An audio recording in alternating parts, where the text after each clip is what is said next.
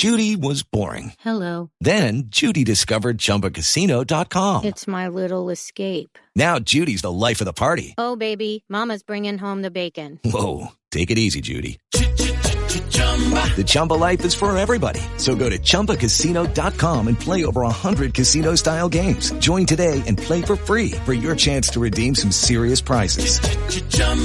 ChumbaCasino.com. No purchase necessary. Void where prohibited by law. 18 plus terms and conditions apply. See website for details. With the Lucky Land slots, you can get lucky just about anywhere. This is your captain speaking. Uh, we've got clear runway and the weather's fine, but we're just going to circle up here a while and uh, get lucky. No, no, nothing like that. It's just these cash prizes add up quick. So I suggest you sit back, keep your tray table upright, and start getting lucky. Play for free at LuckyLandSlots.com. Are you feeling lucky? No purchase necessary. Void where prohibited by law. 18 plus terms and conditions apply. See website for details.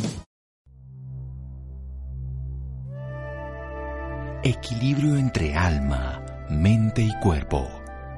Bienvenidos a Sanamente, la cita con el bienestar. Dirige Santiago Rojas.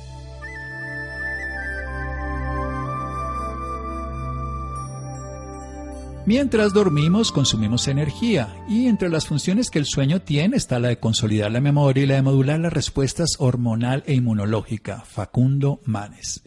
Buenas noches, estamos en Sanamente de Caracol Radio. Esta frase de este neurólogo argentino muy reconocido internacionalmente nos habla de funciones del sueño que para muchos son desconocidas. La gente solamente piensa que dormimos para descansar. Bien, con eso ya tendríamos suficiente. Pero lo que genera en el cerebro, desintoxicando el cerebro, mejorando el metabolismo, favoreciendo la recuperación de muchas funciones, es entrar en un hangar todas las noches y no lo estamos aprovechando. Pero no solo no lo estamos aprovechando a nivel de humanidad, sino que lo estamos empeorando. Según datos estadísticos de diferentes asociaciones internacionales de sueño, estamos durmiendo peor en esta época de pandemia. Estamos alterando nuestro ciclo de sueño por muchos efectos externos disruptores como la luz azul, la comida nocturna inadecuada, incapacidad además de conciliarlo por trastornos emocionales y mentales, en fin. Esto que es fundamental para consolidar la memoria, para que el cerebro no genere depósitos de amiloide, esto que es esencial para que el sistema inmunológico se renueve cada noche, esto que es esencial para regular la función hormonal, que lo que nos hace sentir se llama sueño, se llama dormir. Y por eso tengo a un especialista, amigo personal, al que admiro y aprecio, el neurólogo y neurofisiólogo de la Universidad de Harvard, en Boston, Massachusetts, y además especialista en epilepsia, es epileptólogo también, de niños y de adultos mayores. Hecho que además se agrava cuando no se duerme bien. Él se ha dedicado a todo este tipo de estudios que se pueden hacer durante el sueño, también estudios de encefalografía, estudios de también cómo se ve la corteza cerebral y potenciales evocados, mapeos y muchos otros estudios del sueño como la polisomnografía. Es director médico de Neurocountry Bogotá, aquí en la ciudad de Bogotá y también en Barranquilla, sobre el tema específico del sueño. Doctor Addison Bolaños, qué gusto, buenas noches. Doctor Santiago Rojas, qué alegría saludarlo, saludar a su radio audiencia, eh, mi cariño, mi aprecio y mi admiración por un médico tan prestigioso como usted. Bueno, profe, muchas gracias. De manera corta, porque vamos a desarrollar bien la idea, ¿por qué es importante dormir? Corta, porque podríamos hablar todo el programa de solo eso que lo vamos a hacer, pero dos, tres cositas para pasar a comerciales y luego sí seguir todo el programa. ¿Por qué es tan, por qué es tan importante dormir? ¿Por qué es esencial? ¿Por qué es irreemplazable? Como en una cosa sucinta y luego desarrollamos la idea. Bueno, eh, la, verdad es que eh, básicamente desde el sueño es fundamental para nuestra vida porque definitivamente sin el sueño eh, de, desarrollamos el 30%, 40% de nuestra vida, básicamente el 30% dorm, eh, durmiendo. Y cuando nosotros dormimos, eh, básicamente es importante porque necesitamos descansar absolutamente todas nuestras neuronas, todo nuestro cuerpo para poder estar bien. Entonces, eh, eso es fundamental en, en, en, el desarrollo del ser humano porque eh, básicamente vamos a poder estar eh, con nuestras neuronas eh, en el día, en el día, eso es importante que la, la lo escuche, vamos a poder estar funcionalmente bien porque eh, es, es, es fundamental de que tenemos varias etapas de sueño. Entonces las etapas de sueño nos van a ayudar, las etapas de sueño REM y no REM, ahorita hablamos un poquito de eso, queremos hablar en otros programas aquí en este, en este escenario, doctor Santiago Rojas, de que definitivamente tenemos que estar muy bien conectados nuestras neuronas para poder estar bien. Sin las neuronas además no podemos pensar, no podemos ejecutar, no podemos decidir, no podemos gobernar todas las funciones del cuerpo. Y entonces nos dice, esencial, el sueño nos recupera las neuronas, necesitamos dormir, ahora vamos a hablar de cómo es un sueño natural y por qué no dormimos, entonces cómo lo podemos hacer de una manera saludable. Pero primero prioricemos el sueño. Es indispensable, esencial para todas las funciones. Bueno, hablemos un poquito del sueño, doctor Santiago. Pero hagamos un corte y usted empieza a hablar, doctor Bolaños. Síganos escuchando por salud. Ya regresamos a Sanamente. Bienestar en Caracol Radio. Seguimos en Sanamente.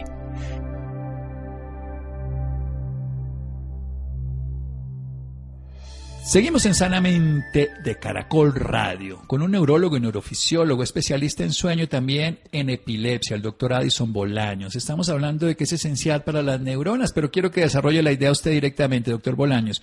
Cuéntenos del sueño. Bueno, eh, el sueño es una etapa fisiológica eh, la cual es individual, es completamente genética. Hay personas que pueden dormir seis horas, nueve horas, cuatro horas, doce horas eso es básicamente individual. Entonces, el sueño eh, se, refiere a unas etapas que se, una se llama, etapa sueño de no REM y etapa de sueño REM. El sueño REM es un sueño donde no hay unos movimientos musculares dentro de los ojos y el sueño REM es donde básicamente hay unos movimientos eh, eh, oculares. cuando nosotros soñamos, pensamos básicamente de que el sueño REM es el que despierta esas emociones o esos movimientos. Eh, generalmente el sueño no REM uno debe demorar de 30 a 45 minutos y el sueño REM, no REM hasta 120 minutos.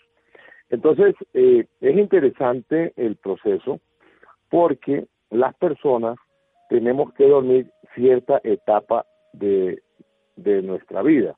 O sea, eh, cuando, estamos a, cuando, somos bebés, eh, dormimos un 50 o 60%.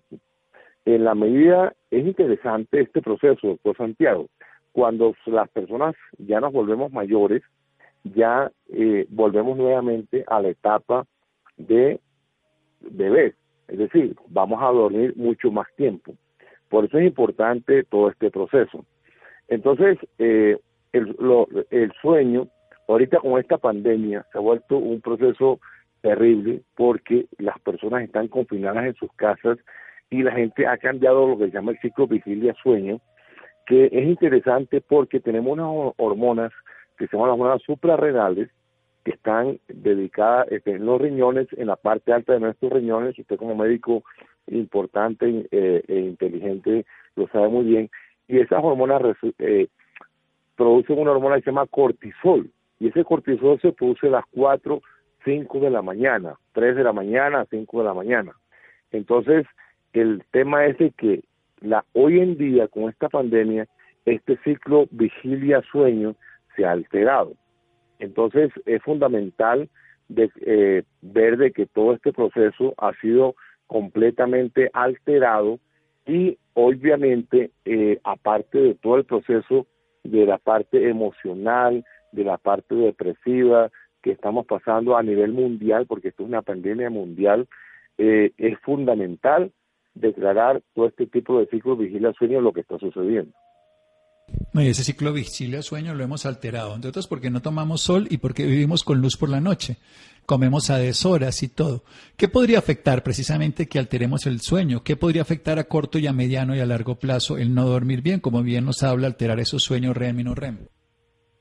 Muchísimas cosas, Santiago. Eh, si usted se da cuenta, si usted revisa, si usted se mete a internet y revisa, eh, hay un problema serio, muy serio, que es que la depresión, eh, trastornos de ansiedad, depresión se han aumentado y sobre todo los consumos de alcohol se han aumentado muchísimo en esta en esta pandemia. Acuérdense que el alcohol es un problema también de que afecta a todos estos ciclos de sueño vigilia y el, uso de drogas psicoactivas y eh, una situación todavía peor, o sea, el tema de las relaciones psicoemocionales, doctor Santiago, usted lo ha revisado, ha sido muchísima, mucho, pero muy complicado con todo este tema, porque la convivencia 24 horas, 24-7, 365 días al año no es fácil para una sociedad que no está acostumbrada a esto. Sí, encerrados, además eh, la disrupción familiar, los conflictos intrafamiliares, la violencia intrafamiliar se han disparado, como se ha disparado los temas de depresión, ansiedad y consumo, como usted habla de alcohol. Y no dormir, ¿qué le produce a nuestro cuerpo, a nuestro cerebro, a nuestro metabolismo, a nuestras funciones hormonales, a, nuestro peso? Cuéntenos, que usted es un especialista en el tema. Eh, doctor Santiago, este es un tema que hemos hablado, se han, se han hecho experimentos en ratas donde las ratas demoran 5 o 7 días sin dormir y se mueren. Entonces, básicamente, el no dormir, imagínese todo el proceso fisiológico que ocurre dentro, de las neuronas del cerebro. Es una cosa eh, terrible. Eh, entonces, es fundamental de que podamos dormir bien. Eh, eh, imagínense una cosa, las drogas más recetadas en los Estados Unidos y en el mundo entero son las medicaciones eh, hipnópticas los que dicen las drogas para dormir. O sea, ustedes todo lo que son benzodiazepina y ese tipo, etcétera, etcétera, etcétera, no le voy a hablar de la evidencia, pero en realidad todas estas medicaciones eh, son eh, demasiado usadas y son las drogas más utilizadas en el mundo, eh, al igual que las drogas para el dolor. Entonces, eh, hay que tener mucho cuidado con eso, porque definitivamente eh, la gente lo que quiere es dormir bien. Entonces, no, no podemos abusar de eso, ¿sí? Sí, el que usted lo diga además es, quiere decir que estamos usando un medicamento porque estamos teniendo un problema. Así de sencillo, si estamos utilizando porque tenemos para analgésicas porque hay dolor, bueno, eso es más común. Pero que tengamos que usarlo del sueño me parece eh, muy grave. Hablemos de un tema, usted es epileptólogo. ¿Qué, qué ocurre, por ejemplo, cuando no dormimos frente a la actividad eléctrica del cerebro y frente a la posibilidad de hacer epilepsias? o de agravar una epilepsia que ya existe, para decirlo mejor. Sí, eh, es fundamental porque una de las condiciones eh, pre para que los pacientes convulsionen es el no dormir. Entonces, generalmente utilizamos las benzodiazepinas, como ya dije anteriormente, usamos el clobazán, usamos la, eh, todo el tipo de benzodiazepinas, porque todas básicamente tienen el mismo componente farmacológico. De todas maneras, es importante resaltar de que las personas con epilepsia tienen que dormir bien y no utilizar básicamente los computadores, no tienen que utilizar eh, todo este tema hoy en día que está en las redes sociales, los computadores, porque es, es, eso les, les incrementa, les exacerba el tema de la epilepsia. Estímulos exagerados luminosos, estímulos deficientes de mal sueño, y sumamos con una, un caldo de cultivo para que un paciente pueda llegar a convulsionar de una manera mayor. Hablemos del sobrepeso. ¿Qué, ¿Qué, tanta influencia tiene en el sueño, el sueño, en la obesidad, en el sobrepeso, en el metabolismo? Ese es un punto importante, qué bueno que lo recalpas, eh, doctor Santiago, porque es que el aumento del sobrepeso da a una apnea de sueño, apnea de sueño obstructiva, porque es un proceso completamente mecánico, el cual hace que la persona sobre todo, mira, es interesante en estos tiempos de COVID, porque las personas con sobrepeso van a tener una saturación de oxígeno bastante baja. Y estas personas tienen un factor de riesgo. Mira que en estos días se han muerto muchísimas personas, inclusive médicos, jóvenes, eh, que tienen sobrepeso, porque básicamente el tema es que al tener una saturación de oxígeno baja, vas a tener una mayor probabilidad de riesgo, sobre todo con esto del COVID-19.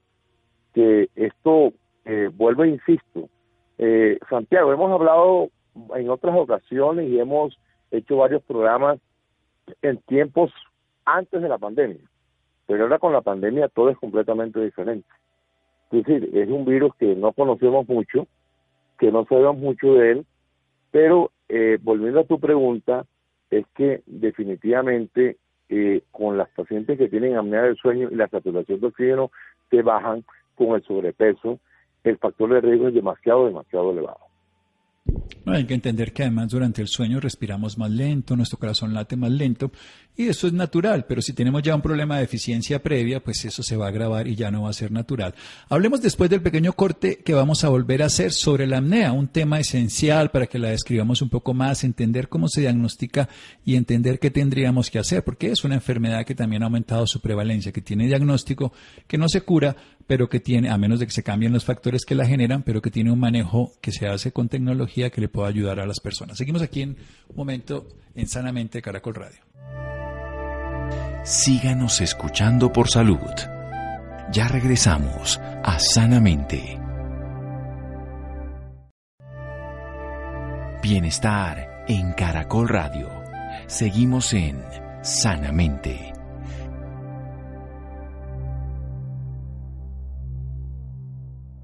Seguimos en Sanamente de Caracol Radio con el doctor Addison Bolaños. Él es neurólogo y neurofisiólogo. Además, también es especialista en epilepsia clínica adulta y pediátrica.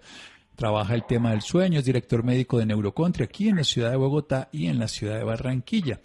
¿Qué es eso de la apnea del sueño? Nos está hablando el doctor antes del tema del sueño fundamental, de que hemos perdido ese ciclo de vigilia sueño, o sea, que estemos despiertos, estemos durmiendo, que hemos aumentado en esta época temas de ansiedad, de depresión, de consumo de alcohol, que hemos alterado la, importancia del sueño, que además hasta hemos generado otro tipo de problemas porque la falta de oxígeno, el sobrepeso, la obesidad, por ejemplo, pueden llevar a que una enfermedad aguda como la enfermedad por el SARS-CoV-2, el COVID-19, nos pueda llevar a tener más deficiencia de oxígeno, más problemas que originarían más fácilmente la muerte. Pero hablemos de la apnea del sueño. ¿En qué consiste la apnea, doctor Bolaños?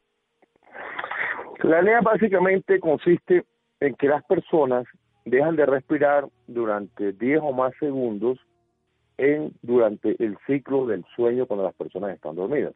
Entonces, básicamente se supone que eh, una persona debe tener más o menos 5 apneas por hora y generalmente mayor de 5 apneas por hora ya obviamente te indica de que es un proceso eh, de que te está generando una apnea del sueño. Eso tiene una indicación eh, muy importante en el sentido de que tienen los pacientes un riesgo muy alto de enfermedad cardiovascular. Es fundamental.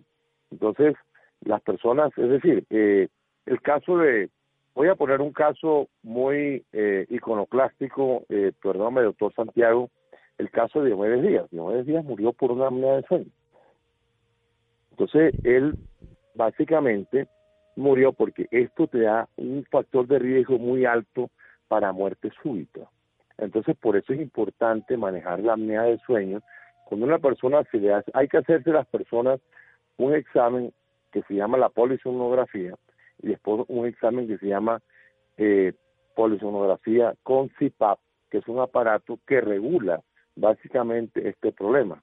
Entonces, es fundamental eh, identificar esto porque este aparato ha salvado demasiadas vidas, está salvando demasiadas vidas.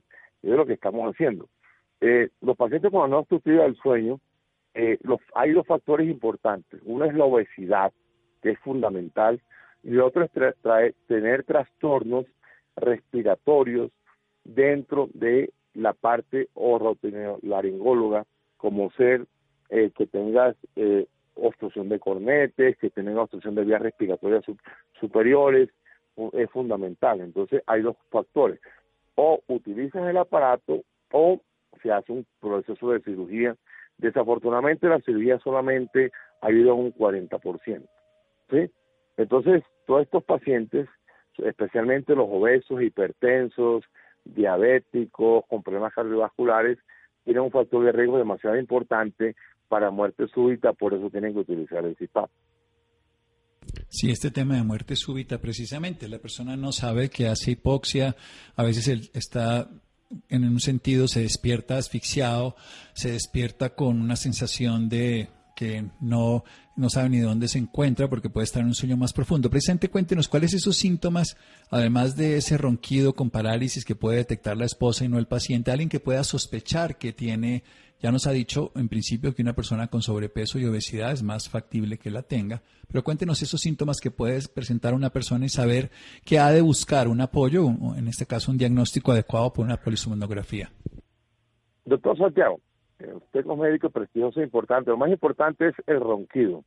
En segundo lugar es la sensación de que el paciente deja de respirar. Eso lo, la primera persona que lo identifica es el esposo o la esposa que está durmiendo con, con, la persona, ¿sí?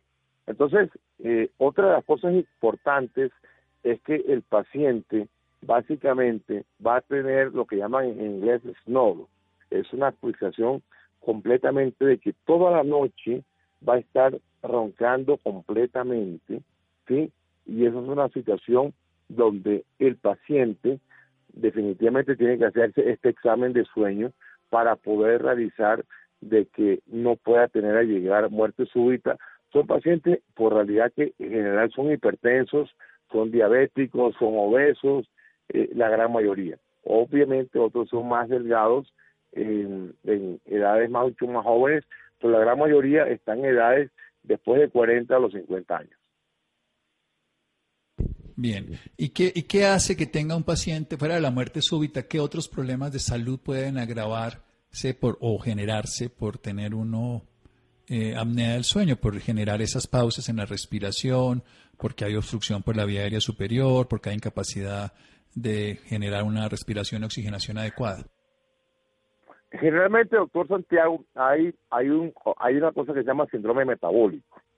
Síndrome metabólico indica pacientes que son que están obesos, generalmente tienen eh, un índice de superficie corporal mucho mayor. Hoy en día se toma como, como un control, digamos, de que usted tenga eh, en su cintura mayor de 90 centímetros, eh, que sea diabético, que sea hipertenso, además que tenga un problema con su perfil lipídico. Perfil lipídico significa que tenga triglicéridos altos, altos que tenga eh, colesterol alto, eh, en fin, entonces eso es lo que se llama perfil, perfil lipídico y que tenga un síndrome metabólico. Entonces, todas esas situaciones hacen de que usted pueda tener una situación para tener una muerte súbita en caso de que tenga una apnea de sueño. Sí, bueno, y esto ya no solamente es una anécdota, es textualmente una muerte súbita. Hablemos un poco del CPAP. Usted nos estaba hablando de una tecnología, ¿en qué consiste? ¿Cómo lleva eso a que la persona pueda mitigar el tema de la apnea? Bueno, el CPAP es un aparato donde básicamente se, se, se coloca agua y básicamente lo que hace el aparato es de que mitifica todos los síntomas de la no obstructividad del sueño. Eh, básicamente se utiliza en un proceso donde el aparato se conecta de una máscara, se le llena de agua, porque básicamente el tema es de que se le llene de agua, y esa agua con una vaporización, con una máscara, dependiendo de la cara del paciente, porque hay máscaras tipo S, tipo, como las camisas, tipo S, tipo M, tipo L, tipo XL, tipo XXL. Entonces, Lucky Land Casino asking people what's the weirdest place you've gotten lucky? Lucky? In line at the deli, I guess. Aha, in my dentist's office. More than once, actually. Do I have to say? Yes, you do. In the car before my kids' PTA meeting. Really? Yes. Excuse me, what's the weirdest place you've gotten lucky? I never win and tell. Well, there you have it. You can get lucky anywhere playing at LuckyLandSlots.com. Play for free right now. Are you feeling lucky? No purchase necessary. Void where prohibited by law. 18 plus. Terms and conditions apply. See website for details.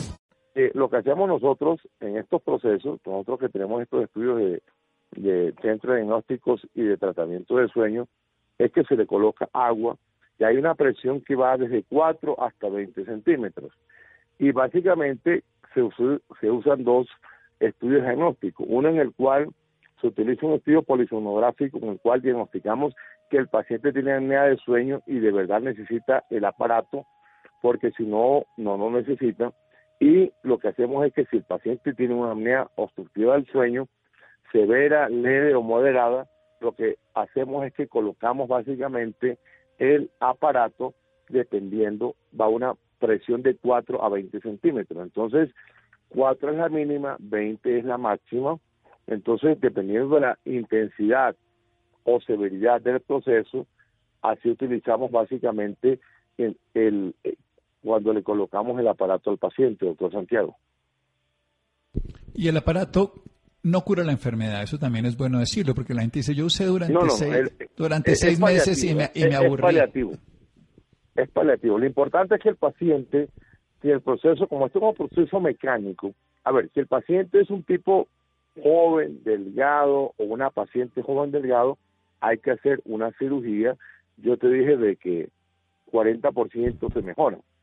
Pero si la paciente es obesa o el paciente es obeso, lo importante es que disminuya la obesidad, disminuya el sobrepeso y con eso va a mejorar, porque es un proceso mecánico obstructivo. Sí, eso es importante, porque los pacientes dicen, no, yo ya lo usé y ya seis meses y me sentí mejor y todo, pero evidentemente es cada noche que tiene que usarlo.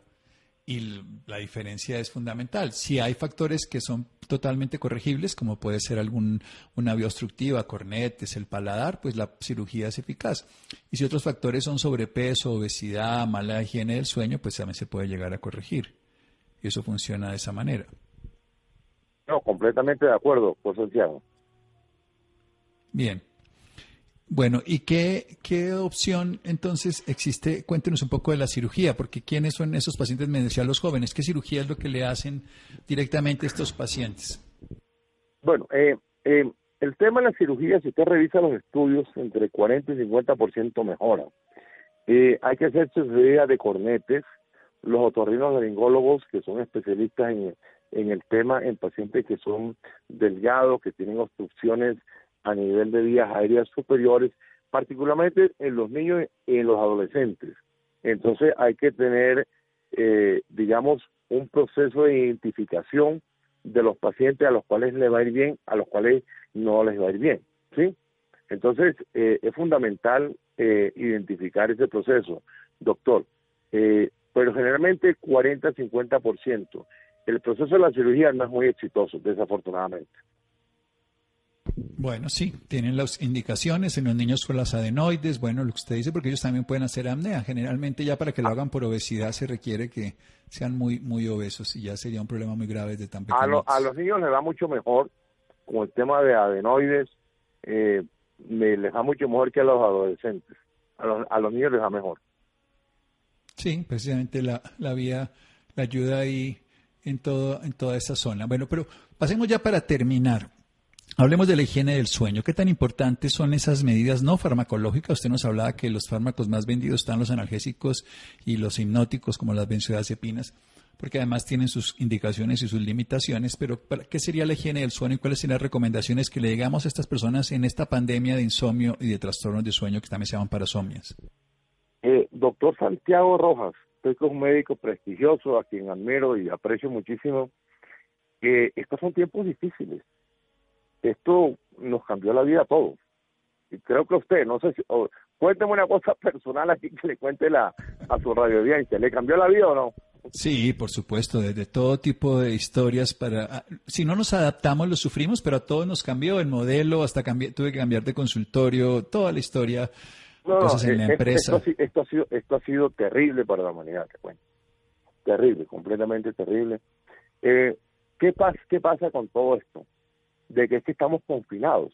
La humanidad desde la pandemia que sucedió en España con la gripe, que supuestamente era la gripe española, que no fue gripe española, sino que se formó en los Estados Unidos y de Kansas. España. sí, la gripa de Kansas. que es- Exactamente, así fue, doctor. Usted es un tipo, usted es un tipo culto e ilustrado. Que, que, o sea, por eso me encanta eh, conversar y hacer estas conversaciones y estas conferencias y, y estas eh, con usted, ¿o yo? Qué honor, mi querido profe. Yo también aprendo y disfruto este encuentro. Sí, la gripa de Kansas que le echaron el muerto porque fueron los españoles los que la contaron. Los, los que la crearon, o la crearon, no, digamos así como donde se desarrolló fue en Estados Unidos entre los soldados Porque y todo. Estados Unidos- esa- es- exactamente.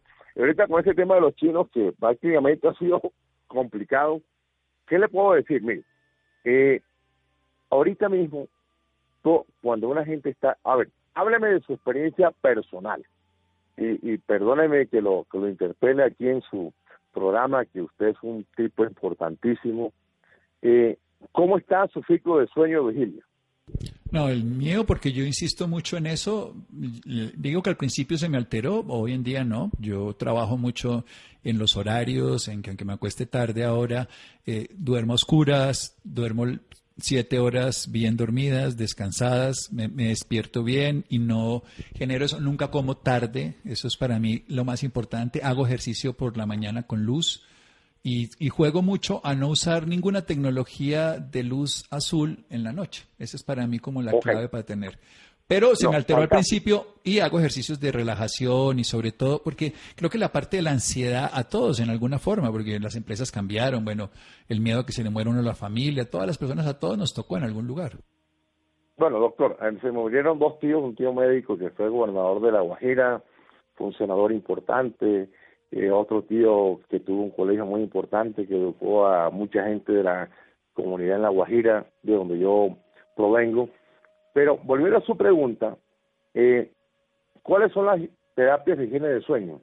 Básicamente no hacer ejercicio después de 12 del día, no tomar café, ¿cierto? No tomar licor después de 12 del día, que eso es importantísimo. Eso es fundamental para obtener una terapia de higiene de sueño no tener el televisor prendido en la, en la, en la habitación, eso es fundamental. Son temas que lo hemos discutido en otras oportunidades, en varias cosas que hemos conversado usted y yo, y personal y además en, en, en estos temas de la de, de, de, de sanamente. No, que además son indiscutiblemente útiles. Que yo le digo, yo hago ejercicio por la mañana, no por la noche, porque después no duermo, no tengo el televisor. Estas cosas que usted dice, que las aprendí, que las desarrollo, que además funcionan como medicamentos, porque tiene básicamente que uno duerme por la presión hemostática del sueño y por el contraste circadiano. Eso en castellano es lo que uno hace en el día el cuerpo se lo reproduce con tranquilidad en el sueño si lo hace adecuadamente con actividad y reposo, lo que usted hablaba del ciclo vigilia-sueño. Y lo segundo es no, exponerse a la luz de día es tan maligno como exponerse a la luz de noche. Que a veces no, estamos encerrados todo el día en la casa sin salir al sol, sin ver luz, sino solamente la, la de las pantallas, y por la noche seguimos con ella. Cuéntenos por qué, por qué no dormimos por eso, porque eso es súper importante. No, completamente de acuerdo, doctor Santiago. De hecho, eh, yo comito a todas las personas, eh, estamos en una situación muy, pero muy difícil. Estamos en tiempos muy extraños, demasiado extraños, doctor Santiago. Yo quiero conocer tu opinión, o sea, tú me estás entrevistando, pero yo conozco tu opinión sobre todo esto que está pasando. No, yo creo que el mundo no es el mismo ni va a ser el mismo, no sabemos para dónde vamos, pero tenemos que tomárnoslo de una manera adecuada. Le cuento que mi trabajo más importante, doctor Addison, ha sido en algo que usted me está contando, es en el duelo. Mi trabajo en cuidados paliativos, pues, eh, por decirlo de alguna manera, muchos pacientes. Es un tipo que admiro, profundamente. Yo me acuerdo de los primeros pacientes, yo, acuérdense, yo me gradué en Harvard eh, y cuando regresé aquí, uno de los pacientes más importantes, usted lo manejó, un precandidato presidencial. Entonces, eso nunca se me olvida. Hemos tenido la oportunidad de acompañar muchas personas, profe, pero me honra además poder compartir con usted pacientes y aprender. Ya se nos acabó el tiempo, pero nos ha dejado una reflexión importante. Dormir es irreemplazable, el mundo nos cambió, no perdamos el sueño, busquemos cómo mejorarlo, desarrollemos la higiene del sueño y si tenemos trastornos de sueño, busquemos un examen que nos garantice que tengamos un acompañamiento terapéutico y profesional porque podemos evitar problemas tan graves como la muerte súbita. ¿Dónde lo podemos ubicar? Sus teléfonos, sus datos personales, doctor Addison Bolaños, neurólogo, neurólogo fisiólogo. Doctor 315-782-5664. Mi admiración y respeto. Te cuento que cuando yo llegué de Boston, de Harvard, eh, de las primeras personas reconocidas fue usted, doctor. Y lo quiero y lo aprecio con muchísimo cariño. Profe, también lo admiro. Muchísimas gracias. Y entonces, acuérdense, él es el médico director de Neurocountry en Bogotá y en la ciudad de Barranquilla. Descanse, profe. Muchas gracias. Igualmente, igualmente, doctor Santiago, mi aprecio, mi cariño, mi admiración y respetos. Muchas gracias. Seguimos en Sanamente de Caracol Radio. Síganos escuchando por salud. Ya regresamos a Sanamente. Bienestar en Caracol Radio. Seguimos en Sanamente.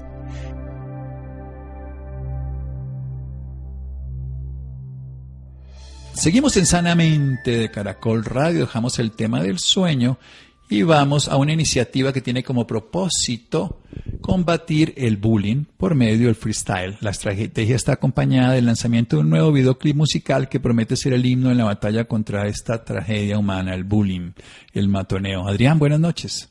Santiago, muy buenas noches y muy buenas noches a cada una de las personas que nos acompañan a esta hora. En esta oportunidad hablaremos sobre Beat the Bullying, la batalla de rap que busca frenar el acoso entre los jóvenes. Beat the Bullying es una iniciativa que tiene como propósito combatir el bullying por medio del freestyle. La estrategia acompañada del lanzamiento de un nuevo videoclip musical promete ser un himno en la batalla contra el bullying. Para ampliarnos más información sobre este tema nos acompaña en estos momentos Carolina Lozada. Ella es directora de proyectos de la Fundación Iniciativas de Paz. Es profesional en terapias psicosociales, tiene título de magíster en Derechos Humanos de la Universidad de Alcalá, España dos especializaciones realizadas en prevención de maltrato infantil de la Universidad Javeriana y gerencia social de la Universidad Antonio Nariño. Muy buenas noches Carolina y bienvenida sanamente a Caracol Radio. Muy buenas noches a todos, muchas gracias por la invitación. Muy bien. Para comenzar, me gustaría que habláramos sobre qué es Beat the Bullying. Dice Bullying es una iniciativa de Ponimalta en donde nos estamos dando cuenta que las nuevas generaciones están teniendo otras formas de conectarse. Dice Bullying es una iniciativa que desde el freestyle está buscando combatir el bullying y el cyberbullying en los niños, niñas y adolescentes. Muy bien. ¿Por qué deciden combatir el bullying a través del freestyle? Porque para trabajar el bullying lo que debemos hacer es hablar desde el lenguaje de los niños y de los jóvenes. Es por eso que necesitamos hacer algo que los conecte, que les guste, que sea un mensaje que ellos lleven y que recuerden. Por eso la invitación es, desde el freestyle vamos a hacer un himno, un videoclip que se convierta en un himno para todas aquellas personas que son víctimas del bullying. Muy bien. Me gustaría ahora que nos comentaras sobre el apoyo emocional que pues brinda la Fundación Iniciativas de Paz a los niños y adolescentes en América Latina. Claro que sí. La Fundación Iniciativas de Paz tiene un trabajo integral, un abordaje integral para toda esta situación de bullying y cyberbullying, donde entendemos que el bullying no solamente afecta a esa persona que está siendo acosada, el bullying afecta a una comunidad en general. Es así que nosotros hacemos abordaje con la, con la persona que es víctima del bullying, de las agresiones, en donde nuestro principal enfoque es fortalecer el autoestima y la resiliencia, entendiendo la resiliencia como esa capacidad para afrontar la adversidad y salir fortalecido de ello pero no nos quedamos solo en el abordaje con la víctima, también trabajamos con el acosador.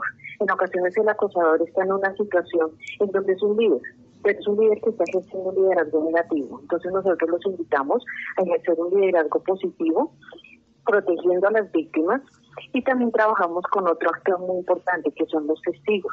En ocasiones los testigos no denuncian ni dicen nada en las situaciones de bullying por temor a que ellos también les hagan lo mismo. Entonces desde el fortalecimiento de los valores de convivencia y de la empatía trabajamos con ellos. Es así que logramos una transformación integral hacia la cultura de la no violencia y es ahí cuando creamos nuestros líderes gestores de paz.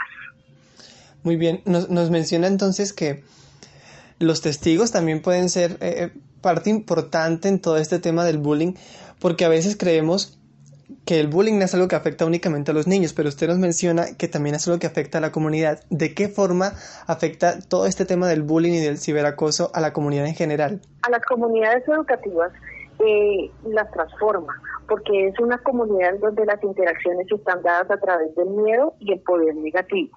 A la comunidad en general también le afecta, porque tenemos, por ejemplo, casos de deserción, ¿sí? escolar, en donde después los padres no saben cómo hacer para ubicar a su hijo. Tenemos casos graves que llegan, por ejemplo, al suicidio, que hemos tenido aquí en Colombia, pero también hay otra parte importante y es que el bullying, como se presenta de diferentes formas, por ejemplo, si hay un maltrato físico, puede dejar unas secuelas físicas que causen repercusiones graves para toda la vida. Es así que se afecta a una comunidad. En el área de la salud, en el área educativa, en el área política, y por eso necesitamos entre todos, desde la corresponsabilidad como adultos, intervenir en estas situaciones y no dejar solas a las escuelas o a las comunidades educativas en este abordaje. Muy bien.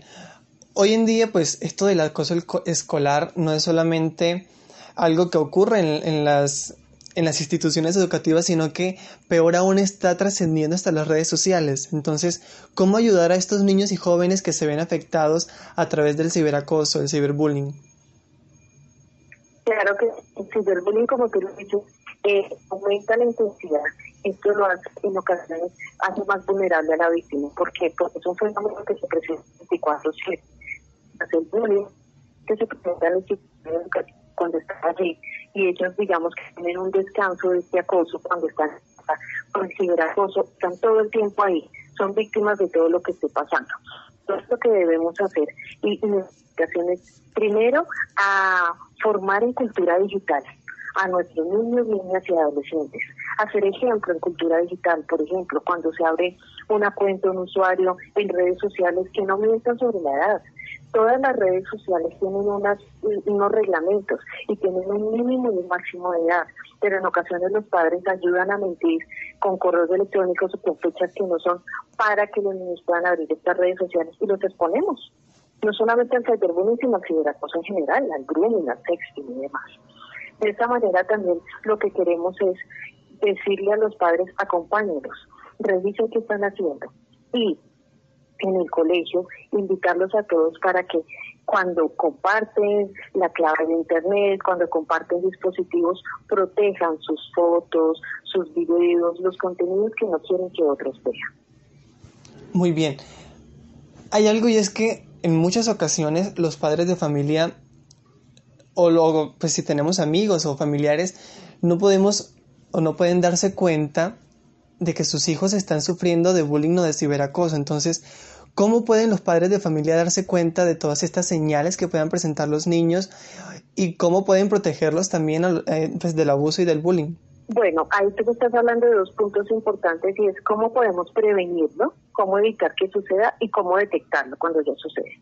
Para prevenirlo, lo que te decía, activar el control parental, el acompañamiento en las redes sociales, y ya para detectarlo, entonces, en casos de bullying específico, eh, el niño va a manifestar eh, deseos de no asistir al colegio, va a estar de pronto aislado, se va a tornar un poco agresivo en casa, eh, de un momento a otro va a, manifestar, por ejemplo, sentimientos de soledad, em, cambio de amistades o definitivamente de un momento a otro ya no tiene amigos, ¿sí?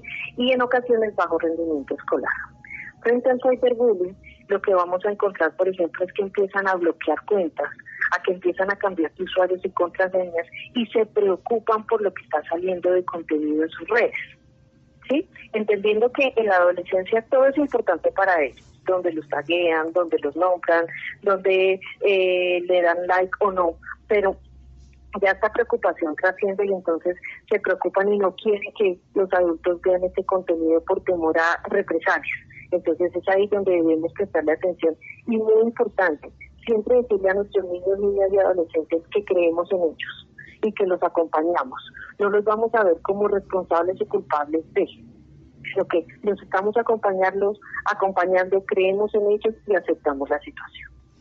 Exactamente, que los acompañamos. Ahora, Carolina, ¿cómo podemos formar en nuestras casas líderes que inciten a la paz en sus entornos, hablando de entornos así como precisamente este entorno que se está presentando del freestyle, para que ellos puedan ser incitadores de, de paz y no de violencia, como ya lo hemos dicho? Bueno, desde la casa podemos empezar desde la cultura de los valores de convivencia, vivir los valores de convivencia con las personas en las que estamos en la casa. Algo importante es también enseñarles la empatía, entendiendo la empatía como esa capacidad para ponerse los zapatos del otro y entonces reconocer en el otro qué siente cuando yo tengo ciertas actuaciones, si me gustaría sentir eso que está pasando en el otro, ¿sí? O si me gustaría que alguien de mi familia sea víctima de esto y con lo que tú me dices del freestyle, por eso estamos haciendo la invitación desde Fundación Iniciativas de Paz y Ponimalta a que nos acompañen cuando hagamos el lanzamiento del videoclip y se convierta este, eh, en un niño contra el bullying, desde el freestyle, que es uno de los movimientos que a ellos les gusta, porque los está llamando desde la juventud, desde la reflexión, no es repetitivo, no es se queda simplemente en un coro sin sentido, sino que tiene un contenido de fondo.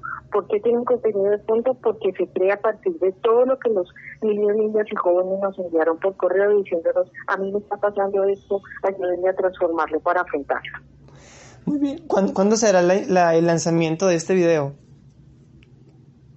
Estamos ahorita ya creando todo porque el viernes 26 de marzo tuvimos el lanzamiento de, este, de esta guerra del freestyle en donde estábamos eh, Maritea, Valleste, Jaxi y ellos nos enviaron todo esto eh, los chicos nos enviaron todos estos textos.